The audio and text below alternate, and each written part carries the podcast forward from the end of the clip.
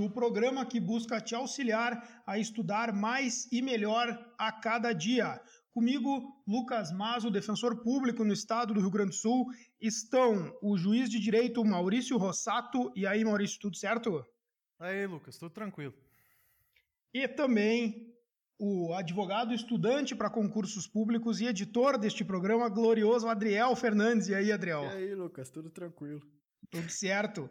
Adriel, por favor, faça as honras. Quem nós estamos recebendo no programa de hoje? Hoje vamos entrevistar o professor Anderson Lima, que está delegado federal agora, para nos dar uma ajuda aí com, com esse monte de concurso para carreiras policiais que está surgindo. Beleza, isso aí é, considerando as informações preliminares, né, que a gente tem até mesmo pela internet, da quantidade de concursos das carreiras policiais que nós teremos esse ano, nós vamos fazer um, acho que uma série de, de entrevistas com pessoas que tiveram muito êxito em concursos dessas carreiras. Eu vou dar uma lida rapidinha só para vocês terem ideia de com quem nós estamos lidando aqui. Em 2001, prova da ESA, o cara já passou, sargento do Exército Brasileiro, 12 lugar. Em 2002, cursou a ESA, formou sargento do Exército Brasileiro. 2005, aprovado no vestibular de administração da URGS. 2008, aprovado no concurso da PRF. 2011, aprovado no vestibular de Direito da UniOeste, primeiro lugar entre os cotistas oriundos do ensino público. 2015, conclusão do curso de Direito. 2016, aprovado em primeiro lugar no mestrado de Políticas Públicas da Unipampa. 2017 2018, aprovado em todas as fases do concurso de delegado de polícia no Mato Grosso. 2018-2019, aprovado em todas as fases do concurso de delegado federal, com posse em 26 de novembro de 2019. Professor Anderson, seja muito bem-vindo ao Prova Cast, tudo bem? Olá, pessoal, obrigado aí pela, pelas referências, né? É, Não, merecidas. Boa tarde aí, Maurício, o Adriel que fez o convite, fiquei muito feliz e muito honrado aí com o convite a participar do programa. Pô, nós que ficamos muito felizes de, de te receber, é, Anderson. Eu posso começar, Adriel? Claro, fica à vamos, vamos começar a, tor torturar, o, o, torturar o entrevistado. É, aonde tu, tu, tu, está, tá exercendo o cargo hoje de delegado federal, Anderson? Só para a gente uh, orientar os nossos ouvintes. Bom, eu estou atualmente em Rio Branco, no Acre. Estou há duas horas é, atrasadas, né? Eu brincava na academia da, da polícia que a gente ia voltar para o passado, né? Quando ia vir aqui uhum. e, Mas assim, foi, foi uma escolha mesmo, né? Quando eu concluí a, uhum. a formação, tem lá aquela escolha de vagas, né? O dia mais dramático da academia é esse último dia, né? Que você escolhe as vagas. E, mas foi uma experiência fantástica, né? Ter vindo aqui para o Acre. Eu, eu, já tinha claro. trabalhado na região amazônica, mas não para esse lado da Amazônia Ocidental. Eu tinha morado na Amazônia Oriental, né? no estado do Pará. Uhum. E realmente, assim, eu que sou do Rio Grande do Sul e morei a maior parte da minha vida na região sul do país, a gente vê assim, esse, esse contraste regional mesmo, né? É, é muito bacana, é uma das coisas boas né, dos concursos federais é isso. Sim. É você poder rodar, conhecer lugares. Eu acho isso excelente. Sabe que antes de antes até de começar a fazer perguntas, eu já vou emendar uma historinha aqui. O meu pai é policial federal aposentado, ele é agente aposentado. Uhum. E ele conta que no concurso dele, na, na, no curso de formação, quando no último dia que eles iam fazer essa distribuição das vagas, a escolha das vagas, uh, ainda era feito num formato que ninguém sabia para onde abririam as vagas e, e, o, e o diretor da, da academia ia até um quadro negro gigantesco dentro de um, de um auditório e colocava o nome da cidade e quantas vagas tinha. Caramba. E aí, esse cara colocou Porto Alegre. A primeira, a primeira cidade que ele escreveu, Porto Alegre. E aí ele fez um risquinho do lado e botou zero vagas. ah, que sacanagem! aí pegou, pegou o apagador e apagou e começou Rio Branco, Manaus. É, aí o meu pai... o meu pai foi para Foz do Iguaçu, primeira lotação dele. Ah, foi bem, foi, claro que sim, claro que sim. Mas ele pô, quando o cara deu Porto Alegre na, no, no quadro e, e, o meu pai tava em segundo, aí ele disse, tá, tô feito, né? vou para perto de casa. Ah, e deu aquele burburinho na, na plateia, zero vagas, não adiantou nada. Cara, esse negócio de escolha de vaga é, é, é, é interessante, né? Porque eu passei por duas vezes isso na, em duas fases da vida. Primeira, lá quando tinha 18 anos na ESA, e agora, uhum. já com 37 anos, escolhendo de novo na, na Polícia Federal. E Sim. quando você tem 19, 18 anos, né, e vai escolher a, a vaga, parece que você está decidindo assim o, o, futuro da sua vida, é uma escolha irreversível que, né, ah. você entra num drama praticamente, né? E agora, já quando eu fui escolher já mais experiente, eu plenamente tranquilo, né? Não vou escolher o Acre claro. mesmo, né? Foi uma escolha mesmo, como eu falei, eu tinha outras opções. Claro, não Sim. tinha Porto Alegre, Foz do Iguaçu, esses lugares aí não tinha, né? Mas assim, tinha outras. Agora já não tem mais, é. Que o meu pai, meu pai tava 30 anos na tua frente. Velho.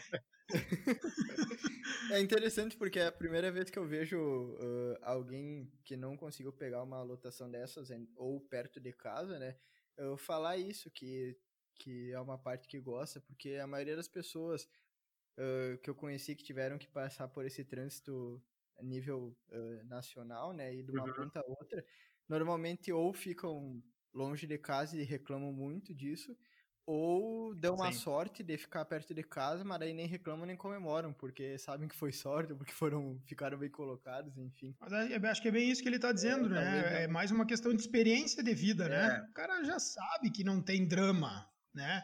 Com 18 anos tudo é drama, né? Sim. Uma cidade ao lado da de casa já é drama. E às vezes também, é bem isso, né? Eu acho que a experiência também traz essa questão do... É, que o professor Anderson já sabia que era esse o cara que ele queria. Eu não, não sei se é verdade, mas eu soube uh, que o senhor entrou já na faculdade de Direito com esse objetivo de alcançar esse cargo. Já. Não sei se é.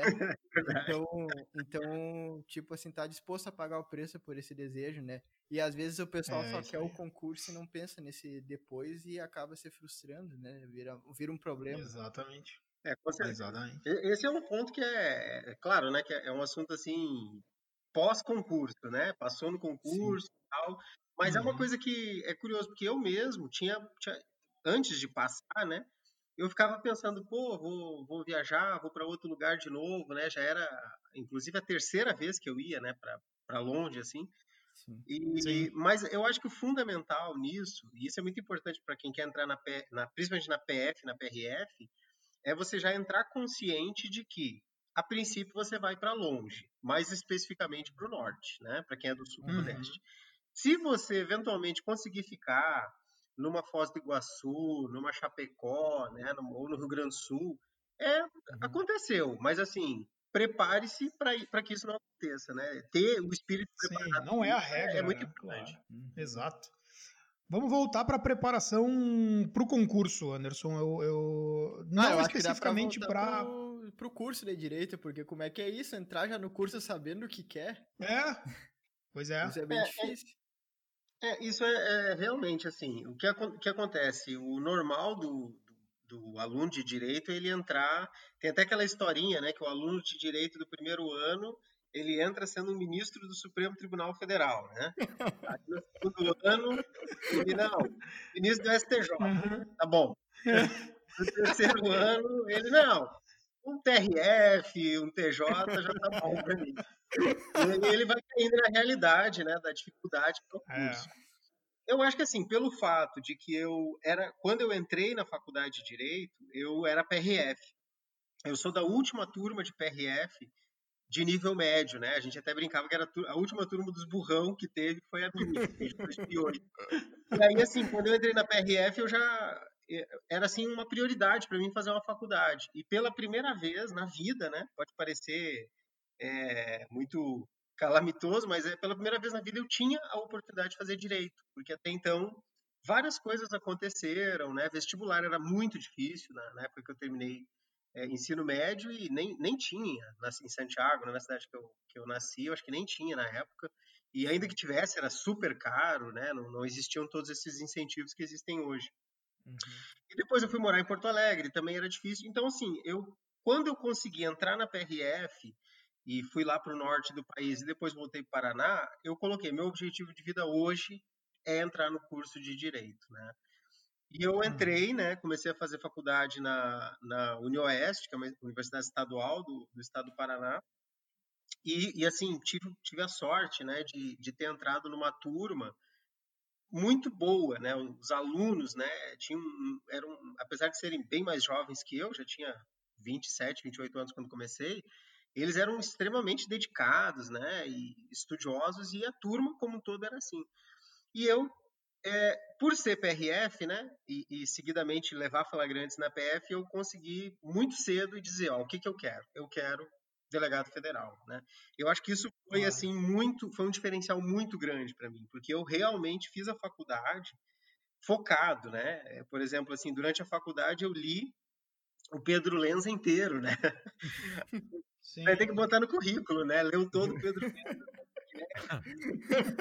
o livro dele, pelo amor de Deus, né, cara? E eu, eu, consegui ler todo ele, consegui ler toda a parte geral de penal do Greco, inclusive resumir, né? Uhum. Porque assim, eu sabia que eu tinha que estudar muito penal, processo penal, constitucional e administrativo, né? Então eu fiz a, o curso realmente já com esse com esse enfoque, né? E isso e o que te chamou a atenção no, no cargo? Que, o que, que te chamou a atenção nesse cargo? Cara, quem entra nas carreiras policiais, polícia é uma desgraça, né, cara? Todo dia o policial reclama da carreira dele. Todo dia. Mas pergunta se ele quer sair. Ninguém quer sair. Né? É, eu, eu, sempre falo isso, né? A, a, a noção, a noção de propósito da vida do policial ela é muito clara e isso é muito bom, né? É. A carreira ela, ela tem essa essa vibração constante assim, né? É, isso é verdade. É, hoje eu trabalho, hoje especificamente aqui no Acre, né? Eu trabalho na Delegacia de Combate à Corrupção. Cara, uhum. é a materialização de um sonho para mim, né? E para mim não é nem uhum. trabalho, né? Para mim não é trabalho, né? Isso que eu estava saindo do trabalho hoje um pouco mais cedo, né? Aí vim ouvindo no WhatsApp um colega que está numa investigação comigo, né? Um agente, um analista, né? E a gente trocando ideias sobre um, um determinado caso que estamos investigando e tal. Então, assim, para mim isso praticamente não é trabalho, né? É, é, quase que uma diversão que tem um propósito, obviamente, né? Que tem um, um, um propósito público. Então, é, a pergunta foi, né? O que que, o que, que me levou para essa carreira? Foi, eu acho que o fato de já ser policial, né? Uhum. E o uhum. delegado federal, ele é, por assim dizer, o generalato, né? Da segurança pública, né? Pegando aí um, Sim. termo do militarismo, né? Sim. Então, assim, pelas prerrogativas do cargo, né, pelo, pela importância da Polícia Federal, especialmente nesses últimos anos, né, nas diversas ações de combate à corrupção, isso tudo sempre me, me atraiu muito, né? Não, não pensando na, no status, nunca foi esse, esse, esse ponto de vista, mas foi realmente a questão do papel que o cargo exerce, né? Esse foi o Sim. principal atrativo, uhum. com certeza. Que massa. A gente fala muito aqui que a, a, a carreira e os concursos policiais, eles uh, hoje são, são concursos dificílimos porque eles compreendem duas qualidades, duas capacidades que são os testes físicos e as uhum. provas intelectuais com exigência lá em cima, o sarrafo lá em cima, para tudo, né? Eu brinquei no, no, no, episódio passado já anunciando que a gente ia te entrevistar que, cara, concurso pra, pra polícia hoje é o Einstein com o corpo do Rambo ali fazendo os negócios, entendeu? Então, ah, eu lembro é, que eu, eu, quando eu entrei lá no, no curso que eu conheci o professor Anderson, acho que ele tinha terminado, ele tinha feito há pouco tempo a, a, prova, a, a prova física. E daí ele... Eu acho que eu tava treinando ainda, Adriel. Acho que eu tava é. treinando físico, se não me engano. Então, é, eu lembro que o senhor falou, olha, essa prova não é para um cara de 35 anos fazer. cara, e não é mesmo, é, não é, não é mesmo. O edital que saiu agora, ele baixou todos os índices da Polícia Federal. Todos os índices baixaram bastante, inclusive. Até gerou algumas... Depois que metade na última prova morreu fazendo a prova, eles decidiram... reprovação... Não sei por quê. O índice de reprovação em delegado foi 60% no físico. Que isso? Nossa. Nossa é, eu, eu, tenho uma história de, de teste de, desse concurso da PF que eu, eu sempre fui ruim de água, né? Eu aprendi uhum. com 20 anos de idade. As vergonhas aí da vida, né? Fui aprender e aprendi assim, igual criança aprende, né? Numa escola mesmo, escola de natação. porque eu era uhum. muito ruim de água, né? Minha coordenação era horrível. E eu acho que eu devo ter tido algum histórico de afogamento na infância, enfim, muito traumatizado, né? E quando eu fui bem na prova objetiva, eu comecei a fazer a aula de natação, porque eu não tinha a mínima condição de, de passar, né? Sim. E a, a, prova era 50 metros em 44 segundos, até 44 segundos. Aí eu fui ah. treinar numa piscina que era 16 metros para começar. Santiago não tinha piscina de 25 metros, né? Já começava bem. Aí eu fui treinar numa piscina que era 16 metros e meio, então eu tinha que fazer três batidas, né? Vai, Sim. volta e vai de novo. Eu não consegui fazer a primeira batida, né? Putz. E, cara, eu fui treinando durante dois meses com um professor, que até hoje sou muito grato a ele, né, pelas aulas. Enfim, e assim, eu, eu treinava, né, consegui fazer as três batidas, né, os 50 metros, mas eu, eu realmente não tinha muita confiança e ele não tirava os meus tempos. E ele não tirava os meus tempos, eu sei por quê, porque eu não fazia o tempo né? Por Sim. essa razão. Uhum. Então ele dizia: não, não te preocupa com o tempo, te preocupa em ganhar resistência. Assim. E eu saía morto daquelas aulas lá e, e, e, aquela coisa de você ver o sonho, né, correndo pelas mãos, porque o tempo de treinamento era curtíssimo, era menos de, de dois meses. Uhum. E fui para a prova, para prova física. E veja, eu sempre tive um histórico de atividade física. Eu sempre corri, é, principalmente correr, assim, foi um exercício que eu sempre fiz, sempre fui bom de barra, né, flexão, essas coisas, mas era ruim de uhum. água. E aí Sim. fomos para a prova em Porto Alegre, prova física, e tem duas chances de fazer a natação, né? Olha uhum. o que, que uhum. aconteceu. Eu mergulho, a piscina era uma piscina super alta, aí você imagina isso para quem é meio complexificado com água, né? Sim. Tem o mergulho, cara, olha o que, que aconteceu. O meu óculos quebrou. Não, não é que ele saiu da, da cabeça, não, ele quebrou no meio, assim, rachou. E eu. E o que, que aconteceu? Eu tenho, tinha um negócio, um, meio que um pânico, de não abrir o olho embaixo d'água. Só que o que aconteceu? O óculos quebrou e eu fui nadando e eu vi que tinha alguma coisa estranha, mas eu não tinha certeza se o óculos tinha caído ou se eu estava de óculos. Então eu consegui fazer os primeiros 25 metros, né? Sim. Na dúvida se estava de óculos ou não. E aí, quando eu fiz a virada para completar os últimos 25, eu coloquei a mão no rosto e vi que o óculos tinha. Não, que eu não estava com óculos. Aí bateu o uhum. desespero, né? Bateu o desespero, comecei a botar a cabeça para fora d'água, fiz aquele nado do afogado e reprovei, né? Reprovei na passei dos, dos 44 segundos, né? Bem... Aí você tem a segunda tentativa, né? Agora sim, aí você pensa, quem não conseguiu na primeira, como é que vai conseguir na segunda? Né? Já assim, já cansado e ainda com a pressão toda da segunda, né? Acabado de cansado, né? Acabado de cansado. Aí eu fui lá no alojamento, né? Tinha acho que uns 10 minutos, assim, no máximo, de intervalo. Consegui um, um óculos emprestado, que não estava ajustado para mim, enfim, ajustei ali. Mas, assim, eu digo que foi, foi tão rápido que não deu tempo de eu me desesperar, sabe? Uhum. E aí uhum. eu fui realmente para essa segunda tentativa, e vejam, eu, o máximo de tempo que eu já tinha conseguido fazer nos treinos tinha sido 43.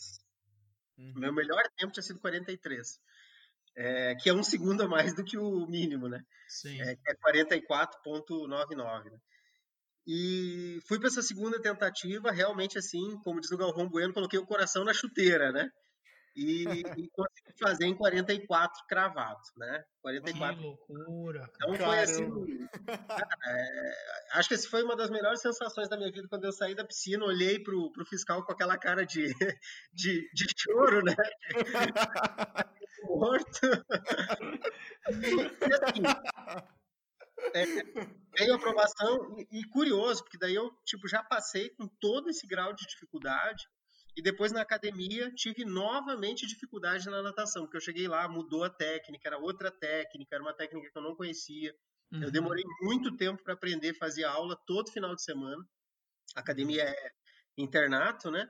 Sim. E aí eu saía sábado de meio-dia, doido para tomar uma cerveja, fazer alguma coisa, não podia, tinha que treinar para aprender a técnica, né? Então, assim, é, é sofrido. Cara, é um cargo realmente sofrido, assim, ó. Quem passa pode, pode confirmar. Que loucura. que uh, Maurício, manda lá a tua pergunta. É, eu acho que, acho não, é uma curiosidade que todos os que nos escutam têm é como estudou, né? Sim. Se tinha algum método específico, alguma organização, se lia doutrina, se uhum. só fazia questões, se lia resumo, se tinha caderno escrito, caderno de, é, virtual, no computador? É mais ou menos um resumão assim do, do método de estudo, o pessoal sempre gosta de saber. Exato. Sim, é, eu acho que assim, a primeira coisa é você ter um foco mais ou menos definido do que que você vai fazer, né? Porque a gente sabe que varia muito é, o tipo de cobrança, por exemplo, o MPF, né, cobra uma tem os seus autores específicos que são cobrados em constitucional, etc. Então, assim, nesse ponto, eu acho que eu, eu, larguei na frente porque eu sabia muito bem o que eu queria, né? Então, eu sabia qual era a banca, a, a prova tinha um formato mais ou menos semelhante, né? E eu moldei tudo com base nessa, nesse perfil. Sim. É, o que, que eu fiz, assim? Eu acho que tem duas matérias que realmente não dá para estudar por resumos, por é, esquematizados, né? Que eu acho que exige um conhecimento efetivamente aprofundado, que é o direito penal e o processo penal, né? Uhum, Essas duas uhum. matérias eu li livros, né? Então, penal eu li todo o Greco, a parte geral, é, a parte especial eu li todo o Sanches, né? Aquele livro dele que é toda a parte especial num livro só. Sim.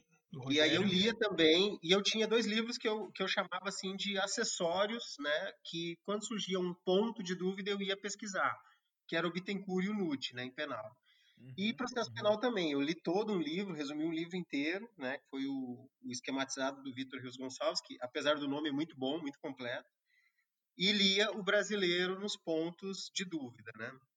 Que o brasileiro ele, ele, ele tem muita coisa. Hoje até a gente recebeu uma pergunta no, no, no Instagram que uma pessoa disse assim, ah, eu não, eu não consigo ler o, o brasileiro porque é, é, muito é muito denso. E realmente, é. né, se existe uma coisa que, que, que dá para criticar no livro, mas que também dá para elogiar, por outro lado, é a densidade. E densidade é uma escolha do autor, a gente não tem como criticar efetivamente, né? Porque é aquilo ou ele é agradável para tua leitura e aí tu usa ele como material e ponto final, não precisa ir para outro, ou pelo Sim. menos tenha ele para fazer esses pra acessos pesquisar. pontuais, é. exatamente. É, então, é, exatamente. Eu, eu, eu, eu, acho ele. Eu gosto muito da aula do brasileiro, né? Eu é sensacional, a aula dele é muito A boa. aula dele eu achava muito boa. Eu assistia em 1.5, né? Porque eu achava meio lento. Mas, sim, sim. Mas é. a aula é fantástica, né? E o livro, é. eu, eu acho assim, difícil você estudar para concurso pelo livro dele. Estudar, né? uhum. né? Uhum. É, mas assim, ter como uma fonte de consulta é, e aí, por exemplo, assuntos que eram muito relevantes, por exemplo, no caso de delegado, o inquérito, né? Uhum. Aí eu uhum. estudei pelo brasileiro. Né? Aí claro. eu disse, não, inquérito eu vou estudar pelo brasileiro, porque ele é o, o, que a gente tem de mais completo, né? E de fato, tem alguns pontos de inquérito que só ele fala, né? Então, é, realmente. É. Sim. Aí as outras matérias, né? Das outras, é, tipo constitucional e administrativo, eu também estudei por livros, né? Usei Matheus Carvalho em administrativo e constitucional usei o Lenza, né, li todo o Lenza também. Uhum. E assim, nas matérias acessórias, eu usei muito esses materiais de, de resumos, né? Usei assim, eu li praticamente todas as matérias, né? Vou falar aqui o nome, que é um é um curso reconhecido, né, que é o Estratégia. Eu li Sim. praticamente todas as matérias, eu li alguma coisa do Estratégia. Uhum. Né? Perfeito. E assim, a questão de técnica, né? Eu acho, até hoje acho ainda que o resumo é uma boa técnica, né? Uhum. Eu, li, eu fiz muitos resumos né, na época de faculdade, resumi alguns livros, e eu tinha uma mania de que tudo que eu lia eu tinha que fazer um resumo, sabe? Senão Sim. era como se eu não tivesse lido. Uhum. Claro que chega a uma certa altura que você não tem mais condição, porque a matéria fica muito densa mesmo, então você vai ter que começar a gravar alguma coisa, é, confiar na memória, né? E, e, a velocidade do estudo aumenta também, né, no decorrer do tempo. Com certeza, é. A gente começa a olhar para os resumos. Eu fiz resumos assim também, muito nessa, nessa, nesse de pegar o livro e, e tentar fazer um fichamento do livro, né? Mas na verdade era um resumo. Sim. E, e aí às vezes a gente olha e não, não, agora deu, né? Agora eu tenho que executar é. esse negócio aqui. Chega Exatamente. de formar, né? Uh, só uma, uma eu, dúvida eu pontual: o teu resumo era manual ou era digitado? Cara, era digitado. ah, bem. Não, não, não, não, mas, pô, tem que ser digitado. É, é digitado. Sabe por que, que era digitado? Pelo seguinte. Porque depois que eu resumia a matéria, por exemplo, eu resumi o livro lá de processo penal esquematizado. Uhum. Aí eu bombardeava de questão.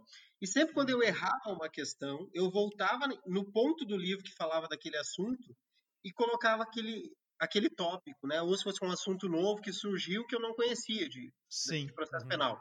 Tipo, aquele livro virou o meu resumo, né? Um resumo que eu ia sempre é, é, incluindo materiais lá. E se eu fizesse manual, ficaria difícil, né? Cara, é isso, é isso. A gente fala isso uh, quase que todos os episódios aqui. Uhum. Uh, assim, ó, salvo raríssimas exceções, não dá mais para ter material manual, sabe? Ah, mas eu gosto é. da minha letra, eu gosto de fazer flechinha, eu gosto de fazer estrelinha. Não, sabe? Não dá. Faz, que dá pra fazer as flechinhas. É. a, gente, a gente até lançou uma pergunta, né? Como ficaram os cadernos manuais com o pacote anticrime? O cara tem que é botar fora. Então, é pô, é exatamente isso. Sabe? O, o, cara que tem o digitado ali, ele vai atualizar e já era. Segue. E já segue. era, exatamente. E você atualiza com questões, atualiza com outros autores. Né? Exato. Né? Cara, é, usa o site do Zero Direito lá para quem faz concurso jurídico, não sei. Para delegado eles cobram também a jurisprudência atualizada, porque. Sim, sim, pesada, né? É, Inclusive a, a, a, prova de. Essa última prova de DPF, ela foi 35% de jurisprudência.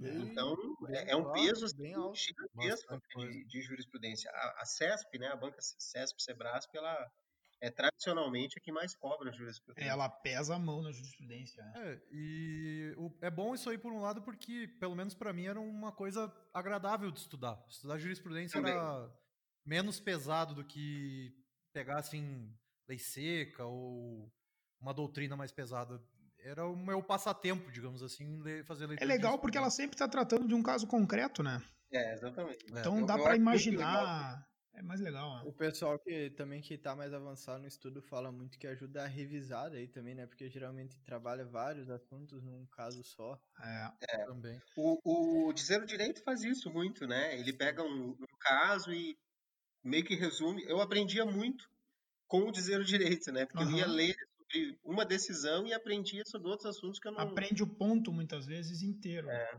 é isso é muito bom. Professor Anderson, então o senhor poderia dizer que que o senhor começou a sua preparação, na verdade, para concurso na faculdade já, de alguma forma. Só, só antes de responder, eu queria fazer uma pergunta pro Adriel. Vale. Por que, que, tu não nos chama de senhor também?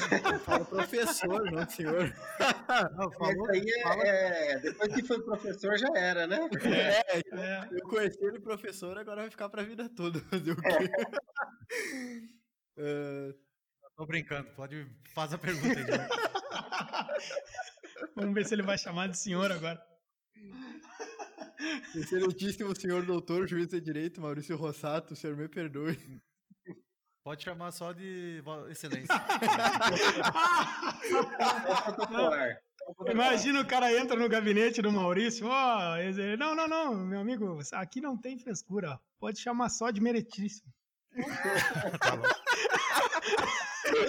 bota, noje, bota nojento, né? Essas discussões de tratamento protocolar é, são, né, não sei qual é a, a, posição de cada um de vocês, mas é, eu fico vendo que isso na, houve aquela lei, né, que é a lei 2.830, né, que, que Sim. regulamentou a atividade policial e, e colocaram um artigo lá, um dispositivo, dizendo, né, que os delegados deveriam ter o mesmo tratamento protocolar dos magistrados. Meu irmão, tem gente que escreve tese de mestrado, de doutorado sobre isso. É, é. coisa mais importante a gente tem é. pra resolver. É a decadência, cara, tu, é, a decadência cara, tu... das ciências humanas. É o cara escreveu uma tese é. de doutorado por causa disso. Cara, tu pode ver qual é, tu pode saber qual é a nossa opinião sobre isso pelo, pelo jeitão desse podcast aqui. É, não tem nada. É, experimenta, experimenta aí no STF chamar o, um ministro de senhor é, lá né? é. Onde está a liturgia? No Onde STF nem, é. nem toga já, já tá errado, né? Já não, não sei nem. É. Mas vai lá, André. Desviamos um pouquinho, só uma beiradinha só do. A, a pergunta era, era, se ele tinha começado a preparação, então se daria para dizer no, na faculdade. É, eu acho que assim, Adriel, é, é importante fazer um, um, contraponto só, porque eu disse uhum. que eu fiz a faculdade muito focado no concurso de delegado, mas eu não fui aquele, aquele graduado concurseiro, sabe? Uhum. Graduando uhum. concurseiro, né? Uhum. Eu, assim, eu li, eu li coisas de sociologia na faculdade. Eu acho que a faculdade é um momento para você ganhar repertório. Uhum. Né? Eu, eu, eu, dei aula na, no ensino superior esse, esse, semestre que passou, né? É uma coisa que eu gosto de fazer, pretendo voltar a fazer. E assim, não é bom para o professor, e eu acho que não é bom até mesmo para o aluno, você ficar muito fechado durante a faculdade, né? Eu acho que a uhum. faculdade é bom você. Ah, vou ler um artigo do Barroso, vou ler um. Sabe? Vou, vou estar tá com a cabeça um pouco mais aberta, né? Porque a tendência do direito é se fechar no direito, né? E, e ficar. Uhum. Então, eu acho assim: se você fizer a faculdade muito fechado, já estudando só por esquematizado, eu acho que você acaba virando um, um profissional sem repertório. Então, assim, eu durante a faculdade fiz artigos, publiquei artigos, né? Estava sempre ali meio eu vi que você foi até para mestrado, né? É, exatamente. Eu, eu, sempre gostei dessa área acadêmica, né? Então, se você quer, uh, como eu tinha vontade de fazer essa área acadêmica, é, não dá para você meio que se fechar. Ah, eu quero ser um graduando concurseiro. Não. Né? Então, assim, eu de fato li, né, dei uma atenção maior aos livros de penal, de processo penal, de constitucional e administrativo, né? Por exemplo, civil. Civil, cara, não sei nada, velho, de civil, não sei nada. Eu estudava para passar na prova, né? Mas uhum. assim, é porque eu nunca tive, nunca me despertou o interesse, né? Sim. Agora, por exemplo, direito Mas do é, trabalho. Isso é foco, né? Isso é importante também ter. É, é, agora, por exemplo, assim, direito do trabalho. Eu sabia que direito do trabalho não caía na PF, não... mas eu gostei da matéria, entendeu? Então eu fui lá, li aquele livro lá do, é, do Poxa, me fugiu agora. O próprio, é o próprio Saraiva, né?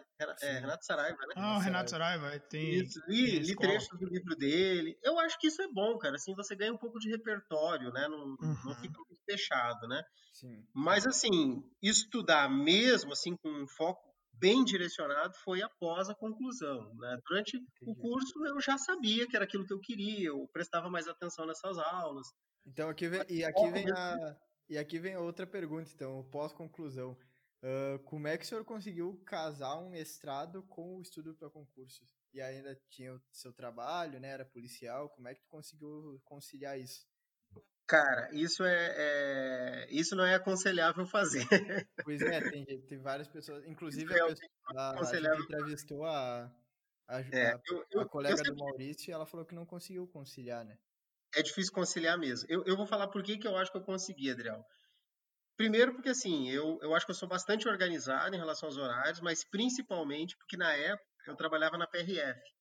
E a PRF é regime de escala, né? Você trabalha um dia, folga três. Então, vamos dizer que eu tinha um tempo livre grande, né? E a PRF, assim, é uma instituição que eu tenho um, um enorme carinho, né? Assim como o Exército e sempre me deu todo apoio, sabe? Quando eu precisava viajar para ir fazer, fazer mestrado em outra cidade, né? Uhum. Então, quando eu precisava viajar, nunca tive nenhum tipo de problema, né? Sempre foi andou muito bem. Então, eu acho que, por exemplo, se eu fosse tivesse um trabalho de expediente normal, provavelmente não conseguiria, né? E, e, mas mesmo assim, eu ainda levei dois anos e oito meses para concluir o mestrado. Era o prazo era dois anos, né? Fui prorrogando lá o tanto que deu. Sim. Mas era uma coisa que eu queria muito fazer, né? Tinha muita vontade de fazer mestrado. É, foi muito bom, apesar de ter sido fora do direito, né? Foi na área de políticas públicas, dentro da ciência política. Uhum. Mas foi uma experiência muito bacana, assim, eu gostei muito. E eu acho que hum, somou para mim em alguns pontos, porque, por exemplo, é, uma das fases né, da seleção de mestrado é quando você vai fazer a entrevista com os membros da banca, que é uma banca, na época era uma banca grande, que tinha oito professores, todos doutores na área, né? E você ali com um projetinho de dez páginas, né, querendo defender aquela ideia, né? E assim, nervoso, né? E, enfim, e não dá para você querer enganar os caras ali, né, cara? É meio difícil. Difícil enganar.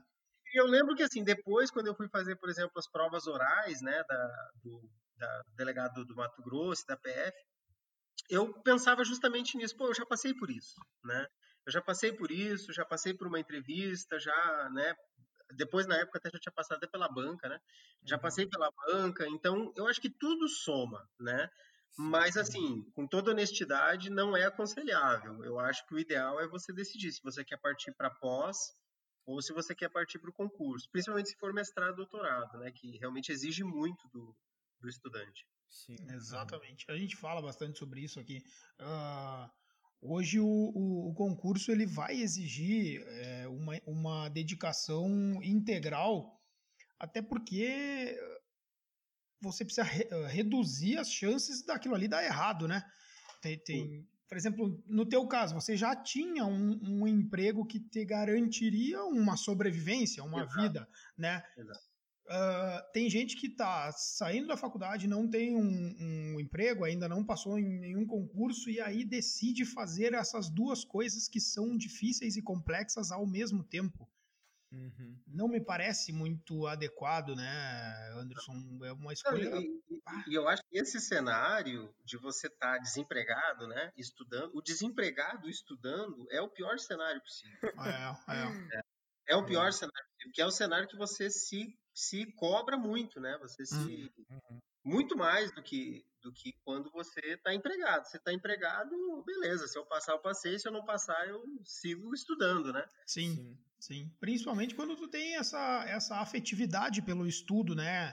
Num, num sentido de, de uh, gostar do que, tá, do que tá lendo ali, porque tá querendo entrar num cargo que, que almeja efetivamente e não entrar num cargo só pelo salário. Né? Sim, Aí sim, o estudo fica mais prazeroso. Né? Fica agradável, com certeza. É, nesse ponto, até fazer uma observação aqui, é, é, é, tem os dois lados, né? Eu, eu fiz eu juntei um dinheiro antes de sair do cargo de assessor de juiz uhum. e eu sabia mais ou menos era um é, era a eu sabia o tempo que eu tinha para estudar e, e se não ia ter que voltar a trabalhar porque eu não queria depender dos meus pais para estudar para concurso. Aí juntei e deu certo. No finalzinho só que eu tive que pedir uma ajuda ali para minha minha noiva na época, agora esposa, e e deu certo. Uhum. E isso era bom, eu usava a meu favor porque eu sabia que eu tinha um tempo. Então, todo dia era dia. Eu tinha que estudar, era Natal, tinha que estudar. De manhã eu estudava, o Natal era à noite, então não tinha, não tinha desculpa. Uhum. Mas, por outro lado, eu vejo muitos colegas meus que já eram, por exemplo, assessor de desembargador, que tinham um outro cargo, que eles eram pessoas muito mais tranquilas. Uhum. É, eu estava jogando pela bola de ouro ou eu fazia o gol, ou que os caras faziam um gol em mim e acabava a partida. E, os, e os caras cara não. Os caras estavam ali. Sim, o uh, empate ia ah, ter mais um jogo só. Isso, ah, se eu perder aqui, eu tenho outro jogo. Não, não, tem, não tem perigo. São esses dois lados. É, o, o, o, emprego te traz muita tranquilidade, só que ele não pode trazer tanta a tranquilidade você, é. a, a, ponto de ficar tranquilo demais, né? E, e, e folgar. Ah, não, deixa, eu vou estudar amanhã, vou estudar depois. Essa é a diferença da pessoa que está focada. Exato. É, o, o, Anderson sabia o que ele estava querendo, ele sempre soube o que ele queria. E, e, e, eu acho que quem trabalha e estuda tem que ter esse foco. Caso contrário, o, o, a tranquilidade pode vir a prejudicar. Né? É verdade. É, é, concordo plenamente. Uma das coisas que a gente viu agora, nessa última turma de delegados que entrou, foi justamente isso, que a, o fato de cobrar os três anos de atividade jurídica ou policial entrou uma turma muito é, mais madura, né? Aqui no Acre, por exemplo, todos que vieram, com exceção de um caso, mas ela é, uma, ela é um ponto fora da curva, ela tem 24 anos, passou para delegada federal. É, mas todos os outros já tinham assim 10 anos de serviço público, né? Todos nessa uhum. faixa de 10 anos de serviço público pelo menos, alguns como eu mais tempo, né? Uhum. Então a gente notou que tem muito isso, né? A questão do, de você estar trabalhando, de você estar empregado, de certa forma te tira um pouco o peso das costas, né? Porque uhum. Esse peso realmente ele é complicado. E no preparo, uh, tu percebe que os novos entram melhores do que o, quando tu quando entrou, por exemplo? Desculpa, eu acho que cortou. No, no preparo, Anderson, assim, no, no preparo para executar o, o, o, serviço, tu acha que os novos estão entrando melhor do que quando você entrou, por exemplo? Pois é. é o que, que acontece, assim, a o cargo de delegado, especificamente, ele é um cargo, de certa forma, meio fechado em si, né? A gente... Pode parecer absurdo isso, mas você faz a academia sabendo muito pouco da Polícia Federal, né? Uhum. Você conclui a academia e você ainda não sabe direito o que, que a Polícia Federal faz, sabe, no seu dia a dia. Sim, sim. E, e, na Polícia Federal é tudo muito compartimentado, né? Então eu trabalho num setor, mas eu não sei o que acontece no setor do lado. Né? É uma uhum. política do órgão que é importante, enfim, né? relacionada ao sigilo das investigações. Sim. E mas assim, eu, por exemplo, eu senti muita dificuldade quando eu entrei, né, no trabalho, no dia a dia. E veja, eu tinha uma experiência de mais de 10 anos de atividade policial, quase é, quase 20 de serviço público, né? Sim. Então, e mesmo assim eu senti muita dificuldade. Mas eu acho que é a dificuldade normal do trabalho, né? Sim, sim. Ah, o, o, que a gente percebe é que quem entra assim com uma bagagem de serviço público, ele tem menos chance, menos chances de meter os pés pelas mãos, né? Ele é mais uhum. cuidadoso, mais zeloso com o que ele faz. Sim. Mas é, especificamente assim, em relação à dificuldade, eu acho que todos que, que chegam na, na, PF assim, têm muita dificuldade. Não sei como é que é. É, não, eu perguntei até, mas... até, eu perguntei, a minha pergunta até foi em razão da questão dos três anos de prática. Ah, sim, sim, em relação aos anos de prática. O teu, o teu concurso já tinha isso? Ah, já tinha. Ah, tá, beleza. Não, não, então tá. Eu, eu que, que confundi, ah, assim. O Lucas não presta atenção. ah, tá louco. Fala, tá dormindo aí, tá louco? Vocês me desculpem, mas é que o que, que eu vou fazer, né? Viu, professor Anderson?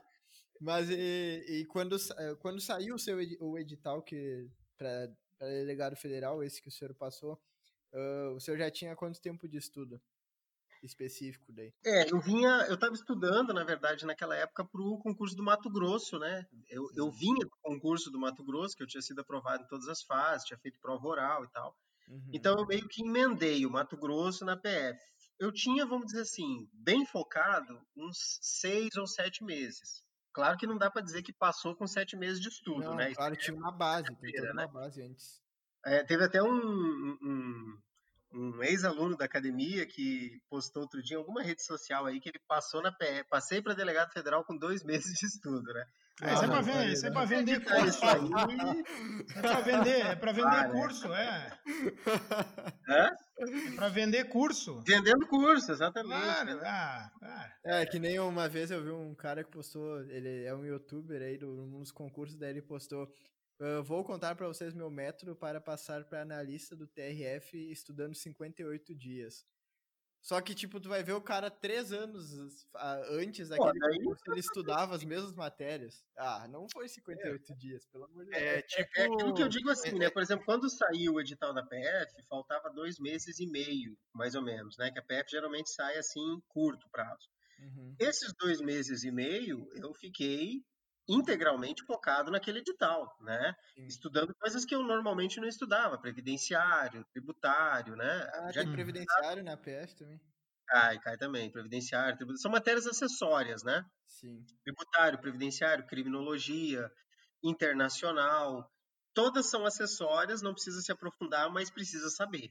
Porque uhum. senão você, não, uhum. você pode gabaritar penal, processo penal, constitucional administrativo que não passa, né? Porque, sim, sim. perde muito nas acessórias, não consegue, né? E não, essas não acessórias caem na prova oral? Não, aí na oral só as quatro. Penal, processo ah. penal, constitucional e administrativo. E, então, assim, é, é, bem, bem importante isso, né? Que, que realmente você estude essa, essa parte acessória também. Agora, dizer assim, ah, eu passei com dois meses e meio de estudo. Pô, isso aí é, é até uma, uma desonestidade, né? Você, é. É, ninguém passa nesses concursos de carreira jurídica com menos de um ano de estudo, né? É. Agora mesmo saiu o edital, né? E aí começa aquela aquela coisa, ah, vai ter curso disso, vai ter dicas. Meu irmão, não tem como você dar uma dica salvadora, né?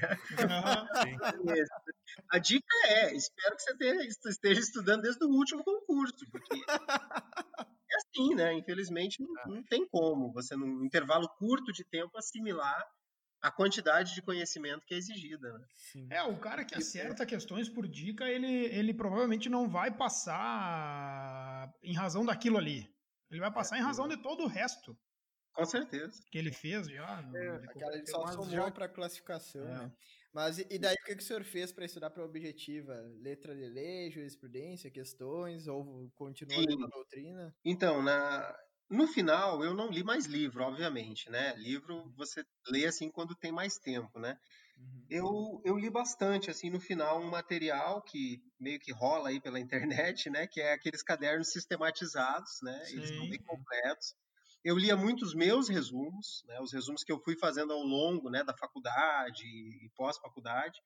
E eu batia muito em questões. Isso, é, eu acho, assim, eu atribuo muito da minha aprovação há questões, né?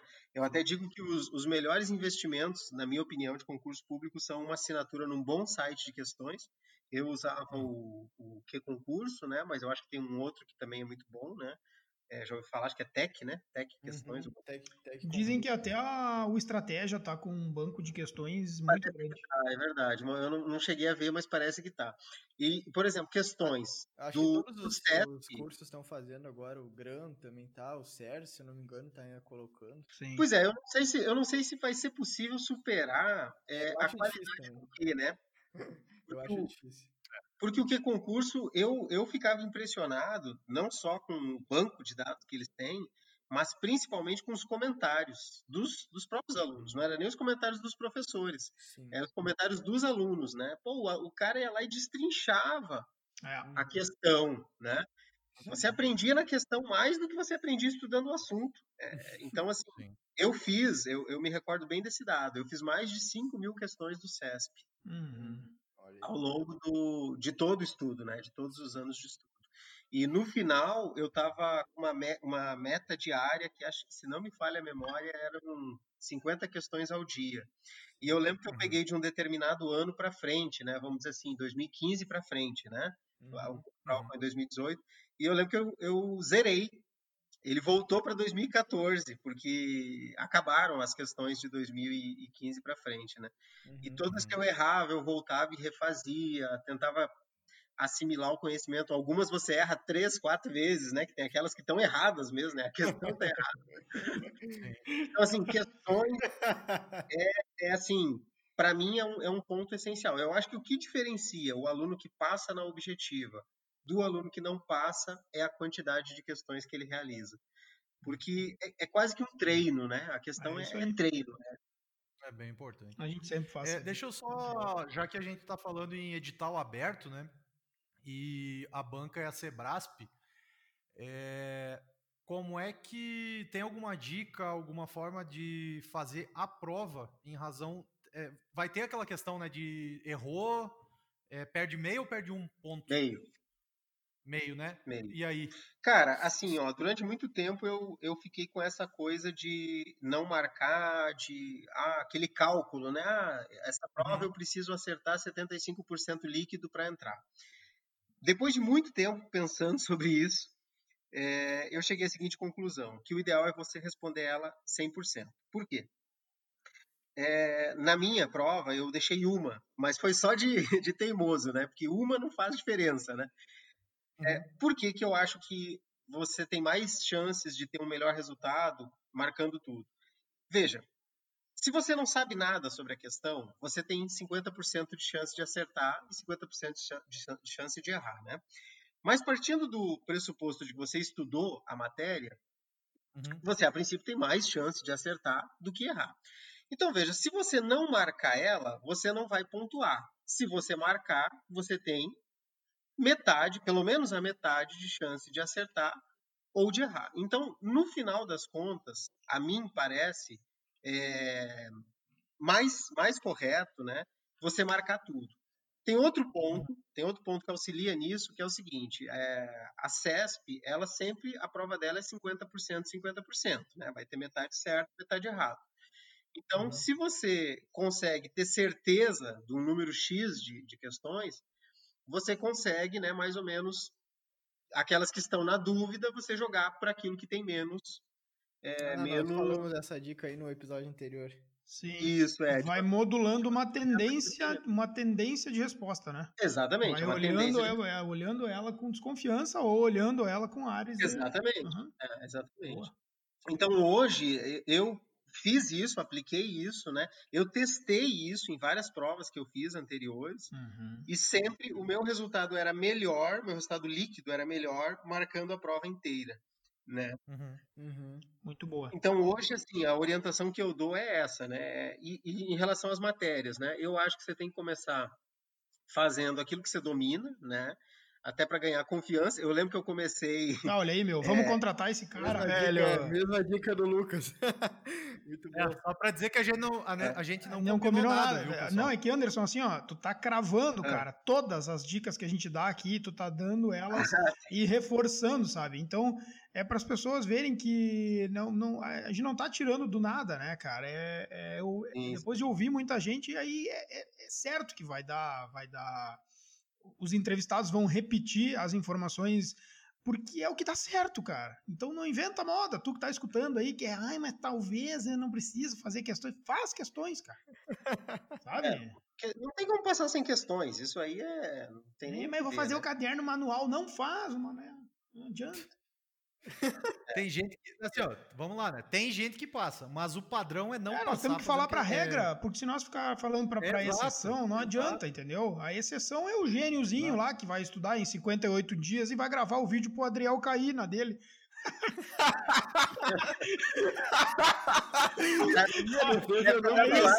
Aí, os boca aberta, os boca aberta, tipo o Adriel olharem.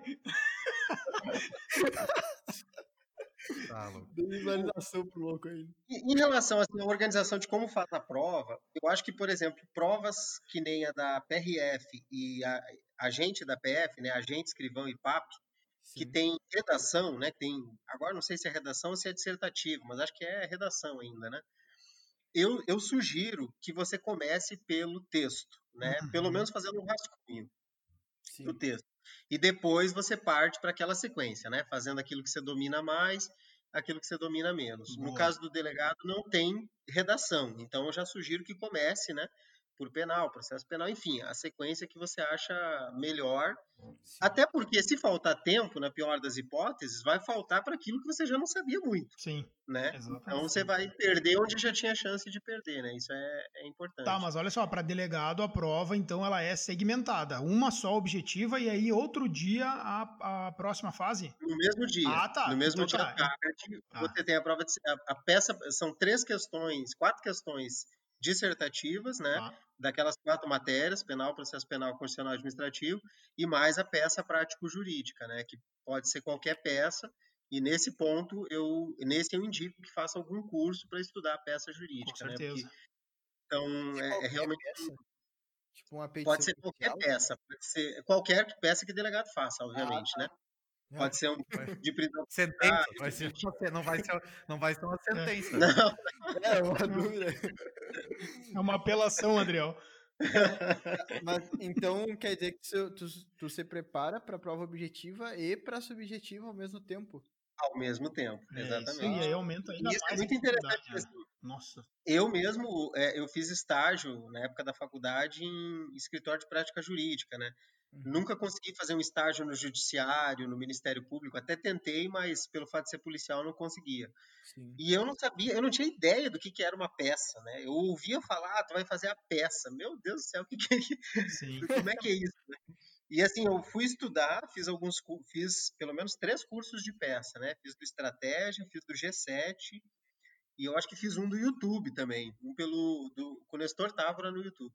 Hum. Então assim, aprendi a, a fazer e estava muito seguro no dia da peça, né? Então foi um, para mim foi uma das coisas que levou muito a minha média. Eu estava em 70 e poucos na objetiva e com a peça fui para 30 e poucos mais ou menos. Então a minha nota foi quase quase integral, né? E eu e veja, saí do zero na peça, não sabia, não tinha a mínima qual, ideia de Qual que foi a peça? Foi uma um pedido de prisão preventiva.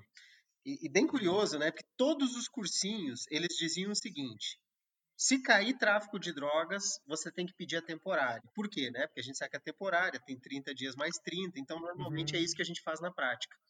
Mas, e, e, aí eu estava lendo a questão, né? E apareceu lá, tráfico de drogas, eu circulei e já puxei uma setinha, temporária. Só que no final, na última linha da questão, ele dizia o seguinte: o inquérito foi relatado. E se o inquérito foi hum. relatado, não dá mais para pedir a temporária, porque é uma investigação, né? Então ali era um pedido de prisão preventiva, né? Muita gente pediu a temporária, não foi desclassificado, mas perdeu pontos. Sim, né? pediu até ver. Boa, um detalhezinho. Né? É, ali tu já tá, ali tu já tá no alto nível, né? Do, do só é só para separar a nata da nata, não é nem a nata do resto, né? Realmente ali era, era, era, um ponto assim bem bem difícil mesmo. Uhum. Ótimo. Que e daí, tá, e só para só pra, eu, eu que não peguei, ou, ou assim, para essa daí de, que tu mencionaste pra gente, que daí tu indica que o pessoal faça um rascunho da redação antes. Isso. E, é. e para delegado, tu acha que é melhor? Bom, para delegado a peça é em outro horário, né? Ah, então, então tá, pelo menos é em outro manhã. turno, beleza. Em outro ah, turno, não, exatamente. Então não é no outro dia, mas é no outro turno. Beleza. É no mesmo dia, mas em outro turno, perfeito, exatamente. Perfeito.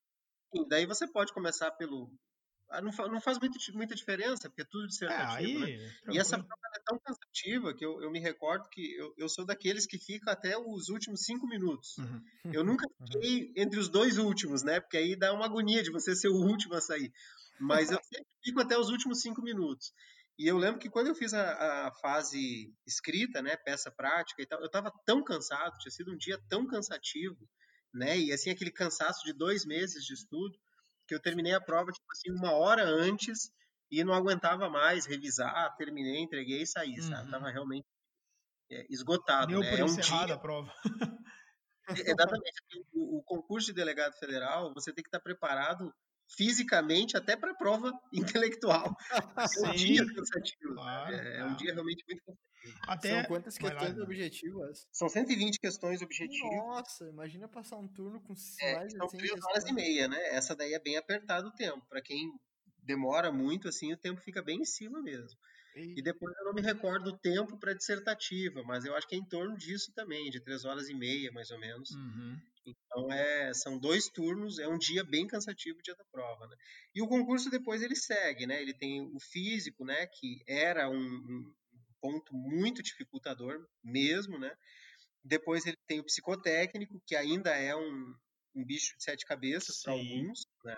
Ainda reprova muita gente. Eu estava até conversando com um colega que ele está trabalhando lá no setor de recursos e ele dizendo que o, ano, o último concurso da Polícia Federal teve mais de 700 ações judiciais, é o concurso mais judicializado do país, disparado. E dessas, em torno de 80% são psicotécnicos. Então, é ainda um ponto que reprova bastante, né? Pode parecer que não. Exame de saúde é, pode parecer besteira, mas é outro trauma. Eu quase fui reprovado no exame de saúde porque a minha pressão no dia deu. Minha pressão é 12 por 8, sempre, sempre. Qualquer. No dia deu 17 por.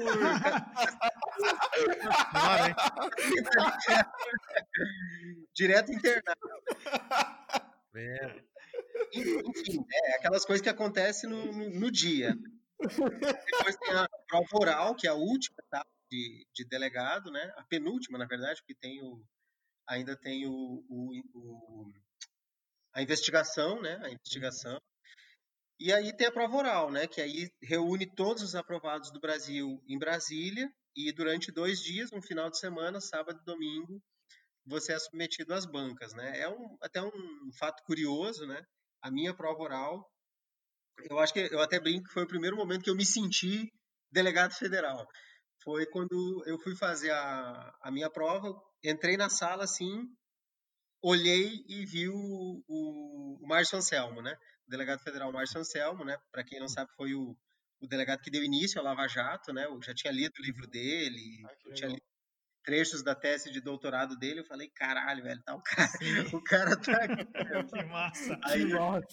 Eu, eu, eu, acho que eu tô chegando perto desse cargo, né? Aí passou e, e largou para ele, foi... aí Marcinho, tô chegando.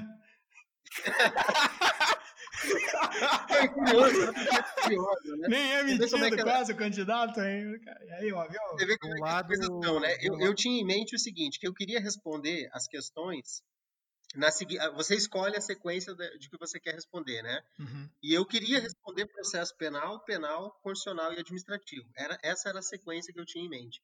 E eles estavam sentados exatamente nessa sequência, da esquerda para a direita, né? E aí o presidente da banca falou, candidato, pode escolher a tua sequência. Eu falei, não, excelência, podemos seguir a sequência da banca. Toma! Galo! Demonstração ali de confiança, né? Como quem diz, não, pode seguir aí para o que você quiser. Imagina se ele fala, beleza, então vamos fazer o inverso agora? aí já desestabiliza o candidato. Muito bom. Que sacado. Mas foi, foi bacana, assim, o, depois eu tive até aula, né, na academia com o Márcio Anselmo. Ele é um, ele é muito reconhecido, né, não só dentro da PF, mas principalmente dentro da PF. Uhum.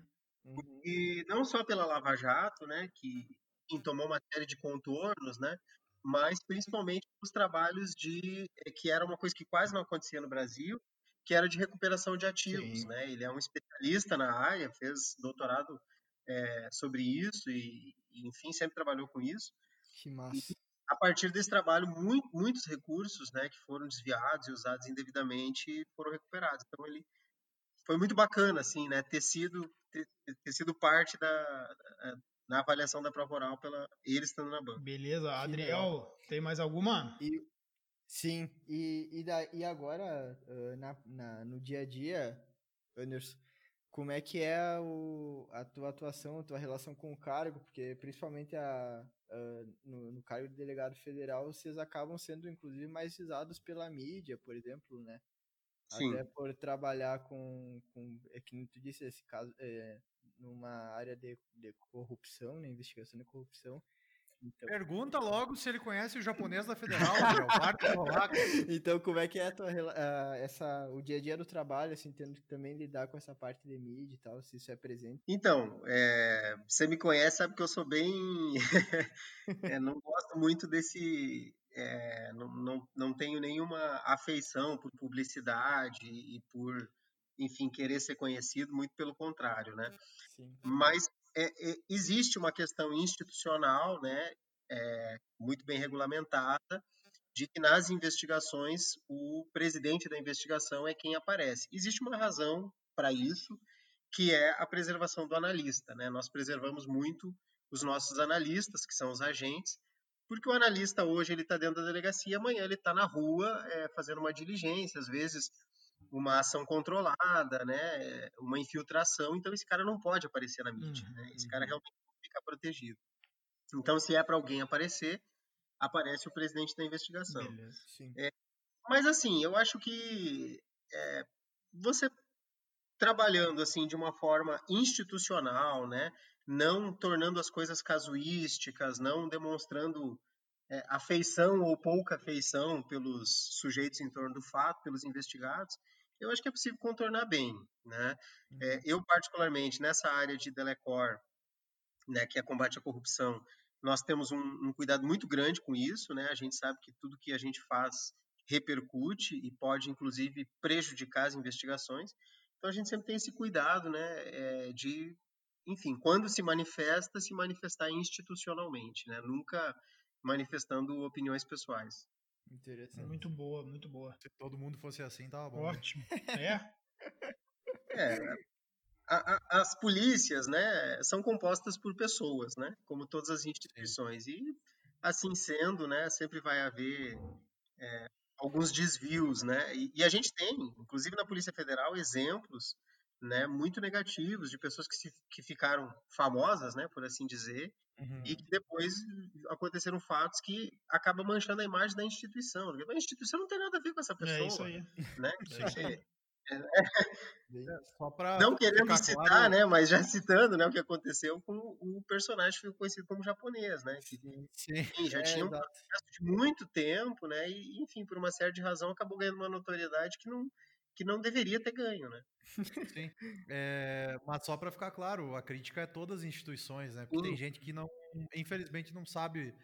É, é um espaço importante, né, para divulgar a instituição, mas às vezes usa para promoção pessoal e acaba prejudicando, né? É, exatamente. Eu, eu, eu sou extremamente radical com relação a esse tipo de comportamento, né, de usar a instituição seja ela qual for, né, como uma promoção pessoal, enfim, para mim isso é, é, é uma corrupção praticamente, né, porque você está é, tendo uma vantagem indevida, né, uma vantagem que não, uhum.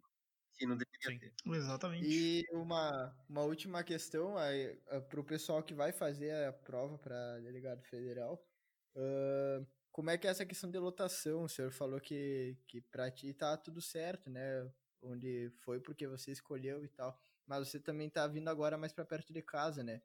Como é que é essa questão de lotação, prospecção para o pessoal que vai entrar? Sim, a, a, lotação na academia ela é de acordo com a nota, né? Com a nota do curso, não é a nota do concurso. Hum. É, então, de acordo com a nota do curso de formação, do primeiro ao último colocado fazem a escolha, né? E assim, pode parecer uma coisa meio sem fundamento, mas às vezes a, a PF ela tem é, cada tipo de cidade, de acordo com a qualidade de vida, enfim, uma série de critérios, ela tem uma, uma nota, né? Ela tem uma pontuação, melhor dizendo. Então, por exemplo, aqui onde eu estou, que é Rio Branco, a pontuação é 3. Foz do Iguaçu, a pontuação é 2. É, São Paulo, a pontuação é 1. Né? Então, quanto melhor a cidade, menor é a pontuação. Então, às vezes acontece dos primeiros colocados, isso aconteceu na minha turma, irem para o Oiapoque. né, juntaram lá três, né, o bonde do Oiapoque, como a gente falava. Os colegas que estavam ali entre os 20 primeiros, né, poderiam escolher praticamente todas as, todas as regiões do país, e foram os três para o Oiapoque. Mas por que, que eles fizeram isso? Porque agora, quando teve o concurso de remoção, eles eram os primeiros colocados é, do Brasil em, em pontuação, né? Do, do, Brasil da nossa turma, estou falando. Né? Ah, né? que interessante. Então, eles puderam ir para Foz do Iguaçu, para Cascavel, enfim, escolheram as lotações que eles queriam, né? Então é, é assim, né? Você escolhe de acordo com a nota. Via de regra, quem fica mais para o final acaba pegando interior do Pará, é, interior do principalmente interior do, do norte, né, das cidades do norte, né? Tem alguns aí que são é, Epitaciolândia, Cruzeiro do Sul, Guajará-Mirim. Essas aí são cidadezinhas bem pequenas mesmo, né? Aqui na, na região norte e assim bem desestruturadas mesmo. Uhum. Mas é aquela coisa, é você chegar com, com o peito aberto, né? Hum, claro. Uhum. Eu acho que se você se envolve com o trabalho, se você gosta do que faz, o tempo passa mais rápido. E a PF ela tem as, as remoções é, por concurso de remoção. Toda vez que tem concurso, tem remoção. Por exemplo, agora teve um concurso, né? Praticamente toda a minha turma que pediu, estávamos há um ano na lotação, já fomos removidos.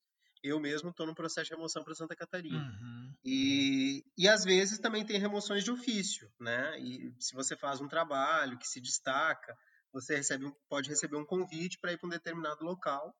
E isso também acontece com uma certa frequência, tanto para não só para delegados, mas também para agentes. Acontece muito para escrivães. A escrivã que trabalhava conosco na delegacia foi convidada para ir para Brasília. Então a, a, acontece bastante. Que legal. Isso é interessante para quem que trabalha bem, né? Aí Exatamente. tem esse incentivo aí, né? Exatamente.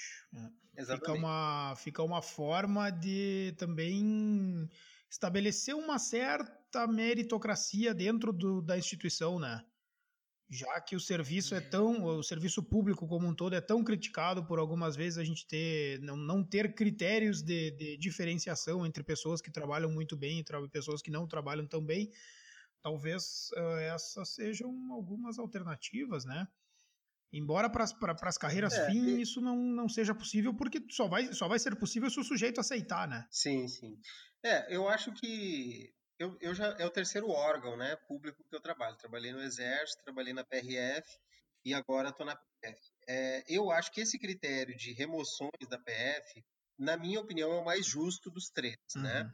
Quanto pior o lugar, mais pontos você faz. Tanto é que tem alguns colegas que o cara tá lá, por exemplo, digamos o pessoal do Nordeste, né? Que é muito difícil voltar para as capitais do Nordeste. Então, Sim, às vezes, uhum. o cara pega uma Cruzeiro do Sul, por exemplo, no Acre, e o cara diz: quer saber? É, dá quatro anos, pode sair, vou ficar. Isso aconteceu agora, né? Alguns colegas ficaram. Não, vou ficar em Cruzeiro do Sul, porque eu, vou, eu fico mais quatro, já fiquei quatro, vou ficar mais quatro, e aí eu consigo ir para João Sim, Pessoa. vou pontuando exemplo, né? e, passo, claro. Exatamente, e, e vai, vai passar aqueles que estão nas pontuações Aí ele é, não menores. vai para uma cidade então, média, é uma... por exemplo, ele vai direto para top. Uhum. Exatamente, exatamente. No momento que você interrompe o tempo numa, numa cidade de pontuação alta, uma cidade ruim, e vai para uma média, o cara que ficou na ruim claro. vai te passar. Né? Então, uhum. a escolha que cada um faz, eu acho um critério bastante justo. E me parece, assim, dos, dos três órgãos que eu passei, me parece o uhum. melhor. E, é, é, bem interessante, eu nunca tinha ouvido falar nisso. É. E tem também né, as remoções de ofício que acontecem no, com bastante frequência, tem convites, né? Às vezes o convite você não tem muito interesse para aquela região, mas, mas chega, né? E também a PF tem muita missão, né? Eu, eu digo assim que você conhece o Brasil inteiro e inclusive tem oportunidade de sair do país, né? A trabalho, Sim. porque tem muita missão, muita, né? Chega muito convite para vários lugares do país e você vai, fica um mês trabalhando, ou dois meses, isso é bem frequente. Sim, cara, o meu pai estava contando agora no Natal, imagina, ele participou de operação na Serra Pelada. Então, oh, assim, é, coisas uh, que, ele, que ele conta, assim, né? Quando ele, quando ele chegou lá, era a Oi? Serra Vestida. Não, não. não... Barbaridade. Quando ele chegou lá, era a Serra Vestida, ah, depois que virou pelada. E, e o pior... É, não, não, pera só um pouco. Não, pera só um pouquinho, Adriel. Eu fui já, eu, eu já fui elogiado pelas minhas piadas no direto. Então, fica, fica no Anderson, e o pior é que o meu pai conta que, que a equipe dele chegou num momento muito delicado, porque houve problemas com alguns colegas que estiveram antes lá, e aí quando ele chegou, ele disse, rapaz, a gente chegou uh, recebendo o tiro dos garimpeiros, porque tinha uma, uma fama da época dos colegas de antes, bah, causarem problema e tal. Então ele disse, sim, olha, sim, tem, sim. tem, tem determinadas missões que tu sai de uma realidade uh, relativamente calma, né? E vai para um, um cenário completamente diferente. Né? Eu acho que a, a, profissão policial, como um todo, ela exige de você uma qualidade de adaptação, né? Você tem que se adaptar às situações, né? Hoje você, a gente até brinca, né? Que você está hoje ali na superintendência, né? Como a gente trabalha de terno, e amanhã você bota um coturno, uma, uma gandola e vai para o meio do mato numa ação de, de combate ao trabalho escravo. E é assim, uhum. aí no outro dia você volta, bota o terno de novo, despacha, é. e, enfim, e segue a vida. Aqui a gente teve agora nas eleições, foi até curioso, porque tem alguns municípios aqui que você só chega ou de barco ou de avião, né? Uhum. Mas quando eu digo uhum. avião, eu não estou falando do avião, avião da Gol, da TAM, né? É um teco-teco. teco -teco. eu que sou baixinho tenho que entrar baixado, senão não entro. Meu amigo, quando saiu a escala de, de quem vai trabalhar no interior, meu irmão, era um desespero. Cara, não queria ir para cidades que só chega de teco-teco. Aí tem um motorista, de, um piloto desses teco-teco aqui no Acre, que ele é famoso. Ele já caiu cinco vezes. Cinco vezes o teco-teco dele caiu. Todas as vezes, todos sobreviveram. Todas as cinco vezes. E aí era. Cara, ninguém queria ir com esse cara.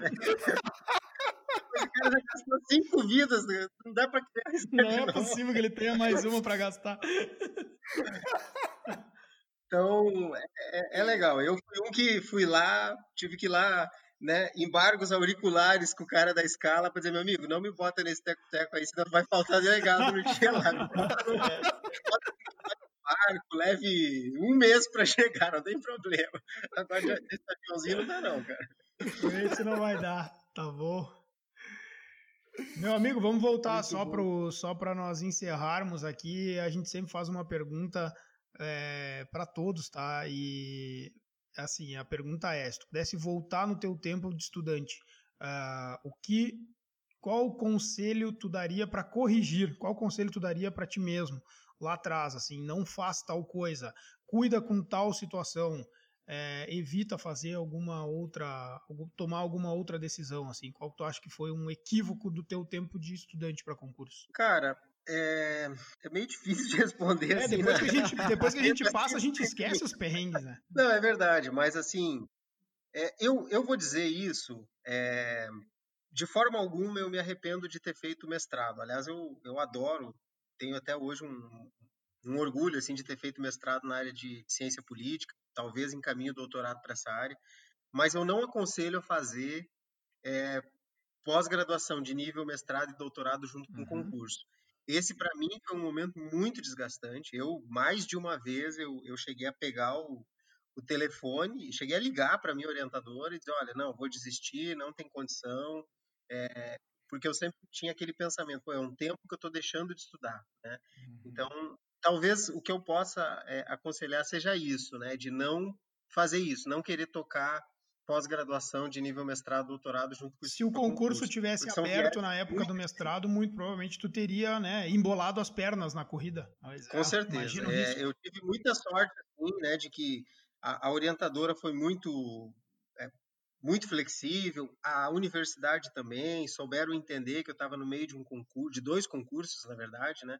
Uhum. E, enfim, prorrogaram, mas eu ali foi um momento que assim para mim foi muito desgastante, né? Eu realmente estava 12 horas na frente do computador, então esse talvez seja um ponto não indicável, né? E eu acho que assim, a, na faculdade, apesar de eu ter sido um aluno dedicado, sempre tem aquela, aquelas matérias que a gente, ah, não, quer saber, não, não, vou nem ler, não vou nem prestar atenção. Eu acho que assim, de tudo sempre tem algo a você é. aprender, né? Então, assim, por exemplo, eu falo né, abertamente né, que eu não sei nada de civil, e não sei mesmo. Mas eu acho que eu poderia ter aprendido um pouco de civil, né? Se eu tivesse um pouquinho de boa vontade, eu poderia ter aprendido um pouco de direito civil, de processo civil. é, e que talvez somaria e dificultaria menos, né, quando eu tive que estudar isso para a Polícia Federal. Também cai isso, né, civil. São poucas as pessoas que conseguem sair da faculdade com aquela sensação de não, fiz tudo a exaustão muito bem, né?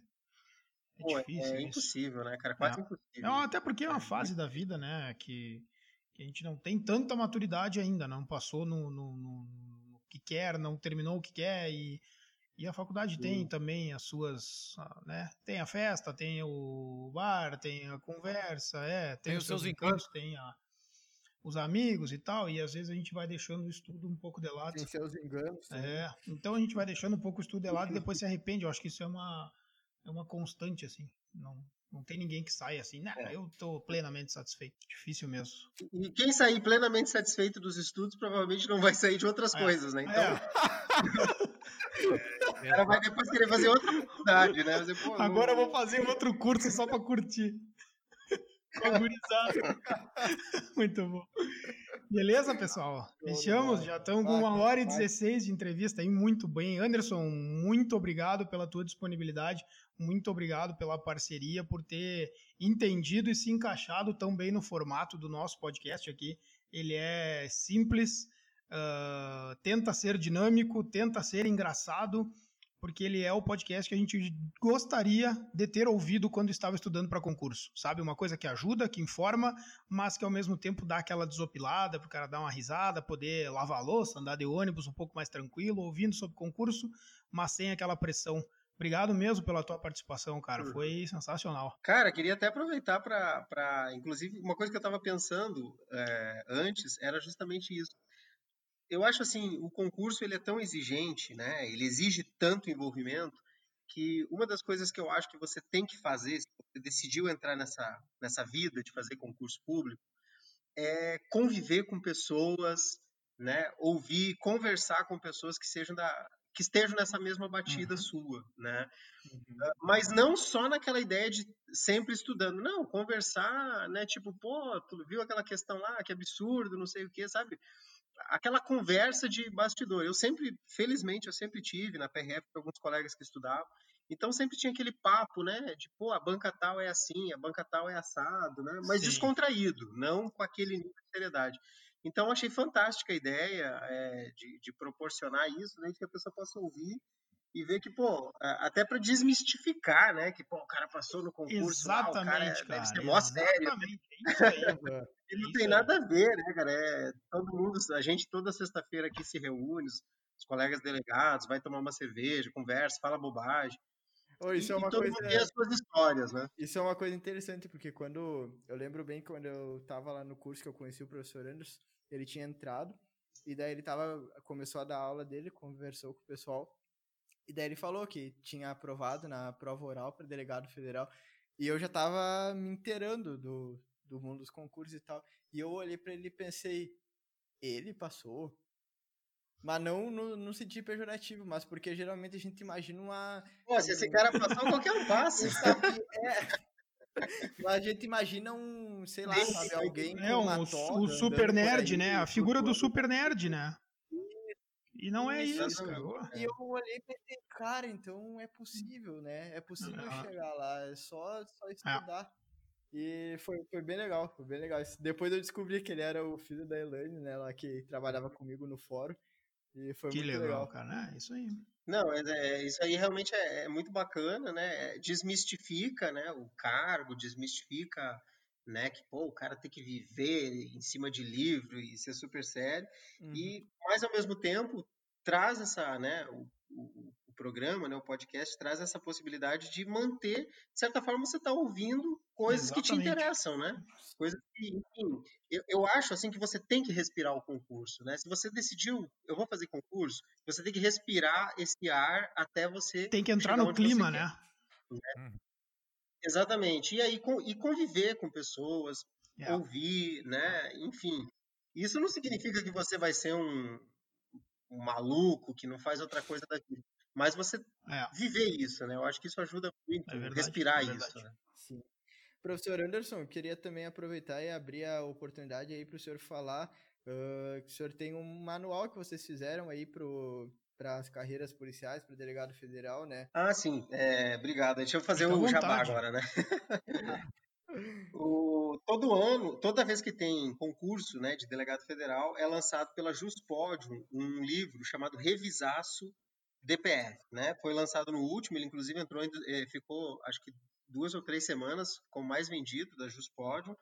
E esse ano nós lançamos, é, eu tive a alegria de participar, né, a convite do, do professor Eduardo, é, da revisão da matéria de legislação penal especial, que inclusive mudou coisa pra Sim. caramba, né? Com o papel é.